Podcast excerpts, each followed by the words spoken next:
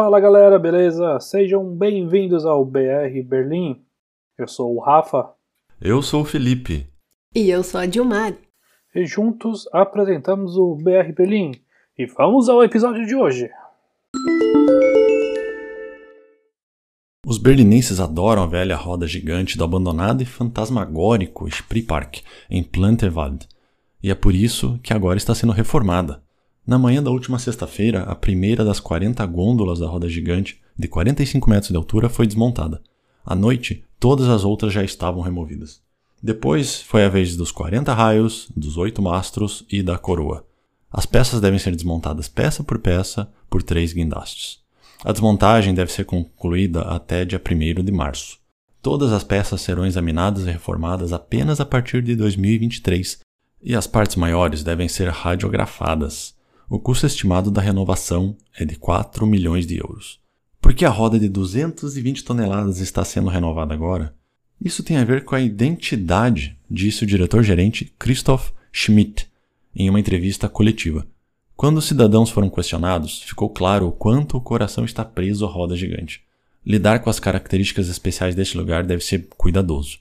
A roda gigante deverá girar novamente apenas em 2024, quando a área central do parque será reinaugurada deve então brilhar com um novo esplendor, iluminado por uma arte de luz contemporânea projetada por artistas e engenheiros. Os primeiros rascunhos serão apresentados ainda este ano. Ainda não está claro quais mudanças serão feitas, mas de certo é que no próximo ano os hóspedes serão recebidos novamente no restaurante de excursões conhecido como Eierhäuschen. Residências de artistas também estão planejadas para o local. Milhões de cidadãos da DDR faziam uma peregrinação ao distrito de Treptow para se divertir. O Kultura Park Plantewald era o único grande parque de diversões do leste. Foi inaugurado em 1969, no vigésimo aniversário da República. Após a queda do muro, a tentativa de um reinício de operação com milhões em investimentos terminou no caos. Em 2001, o parque foi fechado, a operadora faliu e foi para o Peru com alguns carrosséis, e deixou a área caindo aos pedaços. Em 2014, o Berlin Liegenschaftsfonds comprou de volta o Spreepark. Desde então, estão trabalhando na sua revitalização. Aguardemos. Vamos aos números do coronavírus aqui em Berlim. Os números apresentados são de, da última terça-feira, do dia 12 de junho. Né? É, Berlim está com mais de 16 mil casos ativos, com pessoas com novo coronavírus. É, são praticamente mil casos a mais comparados com de segunda-feira. As mortes foram 26 mortes e a taxa de contaminação dos últimos sete dias são, está em 187,3. Isso em Berlim, né? Isso, isso quer dizer o quê? Que a cada 100 mil pessoas, 187 estão com o novo coronavírus. A Alemanha tem o objetivo de chegar a 50 para cada 100 mil habitantes. Né? No geral, a Alemanha está um pouco mais baixo, está com o equivalente a 150, mas Berlim também não está um número tão ruim, apesar dos casos estarem aumentando nas últimas semanas. O bairro com mais casos a cada 100 mil habitantes é Spandau, com uma taxa de 270 casos de coronavírus a cada 100 mil, e o que está mais abaixo é Friedrichshain-Kreuzberg, com 122.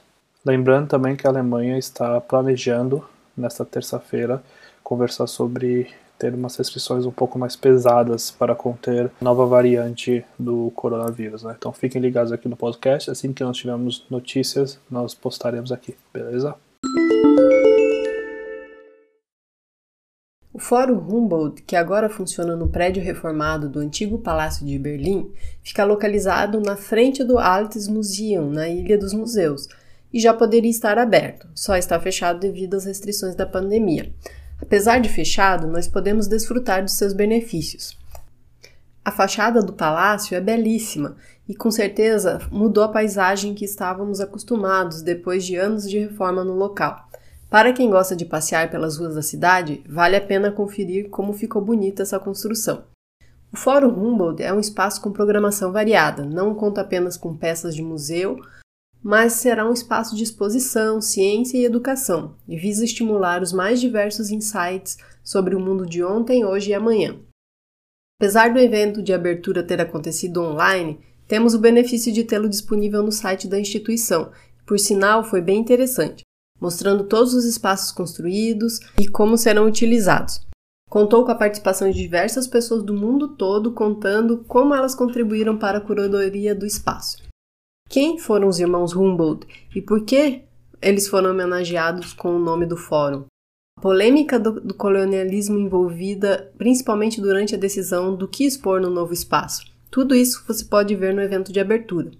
Também está disponível no site um tour virtual para ficar com gostinho do que estará disponível para os moradores e visitantes da cidade assim que pudermos voltar a circular normalmente. E tudo isso com entrada franca. Se você quiser conferir, acesse humboldtforum.org. Agora vamos a uma notícia inusitada. Um ganhador da loteria perdeu o prêmio de 11 milhões de euros líquidos na sua conta.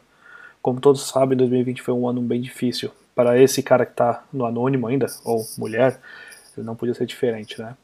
Como disse anteriormente, foram 11 milhões de euros, que possivelmente ainda é a maior quantia não reclamada na história uh, da loteria alemã. É, quem comprou um bilhete, na verdade o bilhete foi comprado em 2017, né? De acordo com a lei alemã, quem compra o bilhete tem até 3 anos e meio para poder coletar o dinheiro, né? E essa chance de, dessa pessoa pegar o prêmio expirou à meia-noite do dia 31 de dezembro de 2020. Mesmo em 2017, quando o prêmio saiu, a própria lotérica, três dias depois do sorteio, acabou tweetando sobre informação, até incluindo a pro provável localização do vencedor, né? Porque ele estava no anonimato, porque essa pessoa não fez a compra nem online ou registrada, foi comprada lá no clichêzinho mesmo. Então fica difícil as pessoas localizarem, né? E a notícia certamente disparou a imaginação de alguns dos 117 mil habitantes da cidade de Reutlingen, que é próximo a Stuttgart, no sul da Alemanha.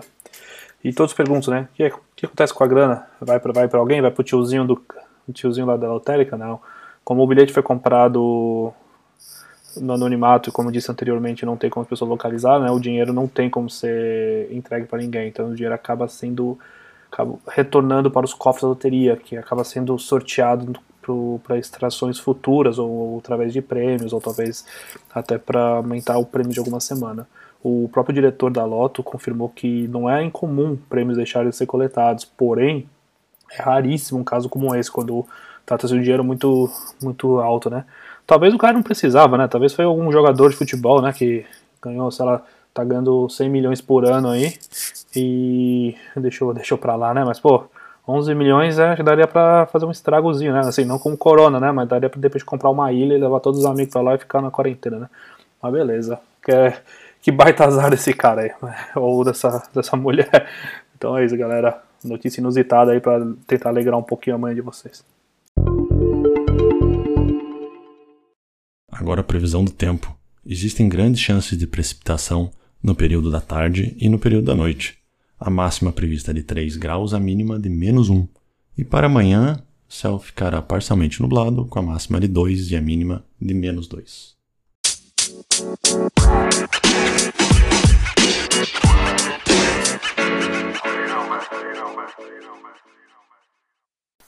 Esperamos que vocês tenham gostado desse episódio. Também não esqueça de seguir a gente no Instagram ou no Facebook, basta procurar por BR Berlim. Acesse também o nosso site brberlin.com. Lá você encontrará mais informações dos episódios, bem como todas as fontes utilizadas nas notícias. Se você também quiser entrar em contato com a gente, com sugestão de pauta, reclamação, elogio, basta enviar um e-mail para podcast.brberlin.com ou enviar uma mensagem nas redes sociais. Valeu, galera!